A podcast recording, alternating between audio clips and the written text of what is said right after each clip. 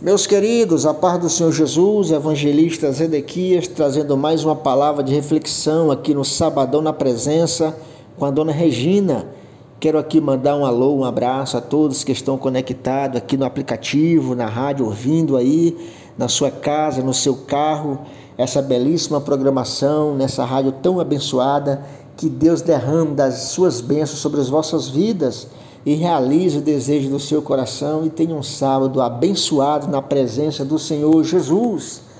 O privilégio de ter netos e como devemos ter um relacionamento em família é a nossa temática de hoje, baseado lá em Provérbios capítulo 17, 6 e no Salmo 128. Vamos que vamos! Salmos, ou Provérbios capítulo 17, versículo 6 vai dizer que a coroa dos velhos são os filhos dos filhos e a coroa dos filhos são os pais. Queridos, os netos são filhos duas vezes. Se os filhos são heranças de Deus, os netos são dupla herança, querida. E aquele que podem ver os filhos dos filhos são considerados abençoados por Deus e bem-aventurados na terra. Que glória, né, amadas? Os avós, eles curtem mais os netos do que os pais curtem os seus filhos, essa é a verdade.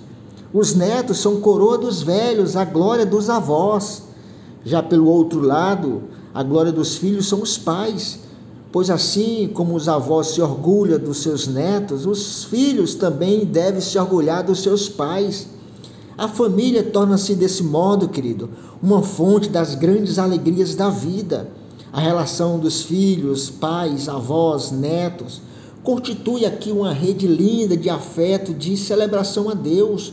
E o lar torna-se um palco das maiores bem-aventuranças na vida, querido. É nesse território sagrado que cantamos as mais lindas músicas e também derramamos as mais quentes lágrimas dos nossos rostos. É nesse solo bendito que plantamos a semente da amizade, do amor, do afeto, da devoção é no lar que cultivamos os relacionamentos. É no lar que cultivamos os relacionamentos mais importantes, alimentamos os sonhos mais lindos e colhemos também frutos mais doces na vida, querido. É uma experiência sublime. Nascer, crescer, casar, ter filhos e educá-lo, vê-lo caminhar, crescer na vida e educar no caminho em que deve andar. Isso é bênção segurar nos nossos braços filhos dos nossos filhos. É glorioso saber que a nossa descendência floresce na terra e será uma bênção perante a sociedade, querido. Lá no Salmo 128 vai dizer como devemos ter um relacionamento em família. Primeiro, vai dizer que bem-aventurado é aquele que teme ao Senhor e anda no seu caminho. O primeiro nível que eu quero destacar aqui em relação com Deus, porque muitas famílias hoje estão cercadas de pessoas, de atividades, de conforto, mas não tem tempo para buscar a Deus. Parece que Deus não foi convidado na sua casa. Existem famílias que só se reúnem para falar de Deus quando estão no velório. Essa é a verdade, querido. A família vai bem quando busca a direção de Deus, coloca é, os seus relacionamentos de acordo com a vontade de Deus através da oração familiar, do aprendizado em conjunto com a palavra do Senhor Jesus.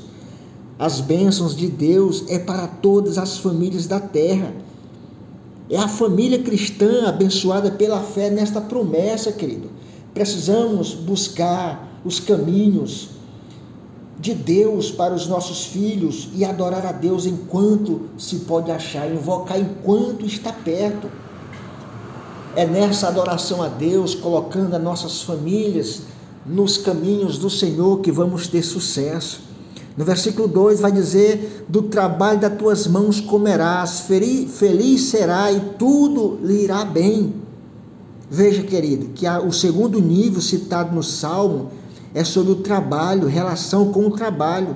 É aqui, nesse importante verso, que famílias de pessoas são infelizes Muitas pessoas vivem dependendo de juros, de dinheiro, porque trabalha é, com a indignidade, Muitas famílias, muitas pessoas querem surgir na vida através do sucesso, buscando atalhos para sobreviver na vida, escolhendo o caminho da desonestidade, da corrupção.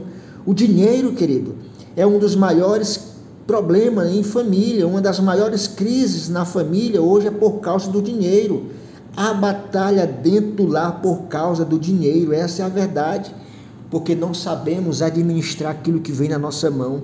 Compramos o que não precisamos com o dinheiro que não temos para impressionar pessoas que não conhecemos.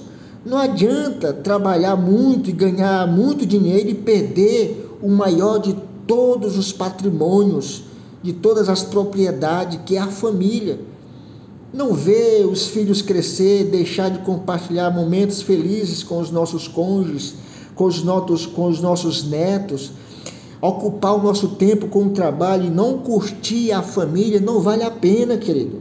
O sustento do trabalho das suas mãos, a satisfação, feliz será, o sustento tira bem. Então nós devemos curtir a nossa família, não trabalhar com desonestidade, não trabalhar no meio da corrupção. Outro nível que eu quero expor aqui, versículo 3: A tua esposa será como uma videira frutífera o terceiro nível de relacionamento é conjugal, querido. O diabo não brinca de ser diabo. Ele não tira férias. Ele não dá descanso. Ele é maligno, assassino, ele é ladrão, mentiroso. O inimigo tem feito estragos na família, querido.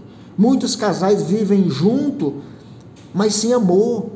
Estão vivendo junto por causa dos filhos. Outros vivem se pegando, se degladiando com palavra, com ações, outro, outros estão juntos por causa dos filhos, e muitos estão com aliança no dedo, mas o divórcio está no coração, essa é a verdade. O diabo não brinca de ser diabo, o diabo ele sabe que a família não está vivendo o seu o seu amor na sua totalidade. Quando há problema, eles optam por separação. E o salmista aqui descreve que a mulher dentro do seu lar é como uma videira frutífera cheia de uva, ou seja, todos querem estar por perto. Uma mulher amada, respeitada, o seu marido honra com seu amor, com a sua dedicação. Assim, o homem e a mulher vão vivendo a, a, a vida junta com prazer, com dedicação. Qualquer mulher vai ter prazer e vai ser submissa quando o homem trata com dignidade.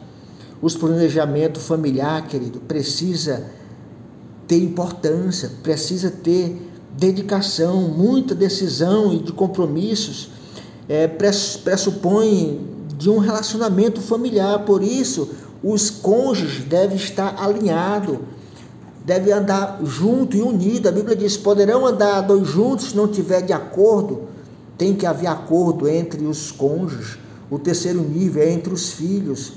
Os teus filhos são como rebentos de oliveira ao redor da tua mesa. O outro nível de famílias, de relacionamento familiar que devemos ter com os nossos filhos. O salmista aqui, ele fala que ao redor da mesa vamos ter uma família sagrada. Hoje os pais não têm mais o prazer de comer com seus filhos na mesa, orar com seus filhos, dedicar um tempo para os seus filhos. O número de filhos criados sem pai ou sem mãe tem aumentado assustadorosamente, assustadorosamente, pois existem filhos que estão na sageta, sem esperança, sem paz, sem carinho.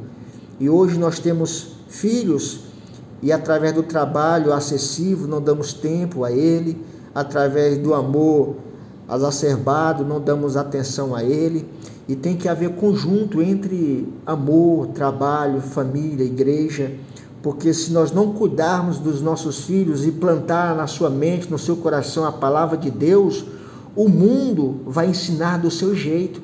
E a Bíblia diz que é dever dos pais instruir os seus filhos no caminho em que ele deve andar.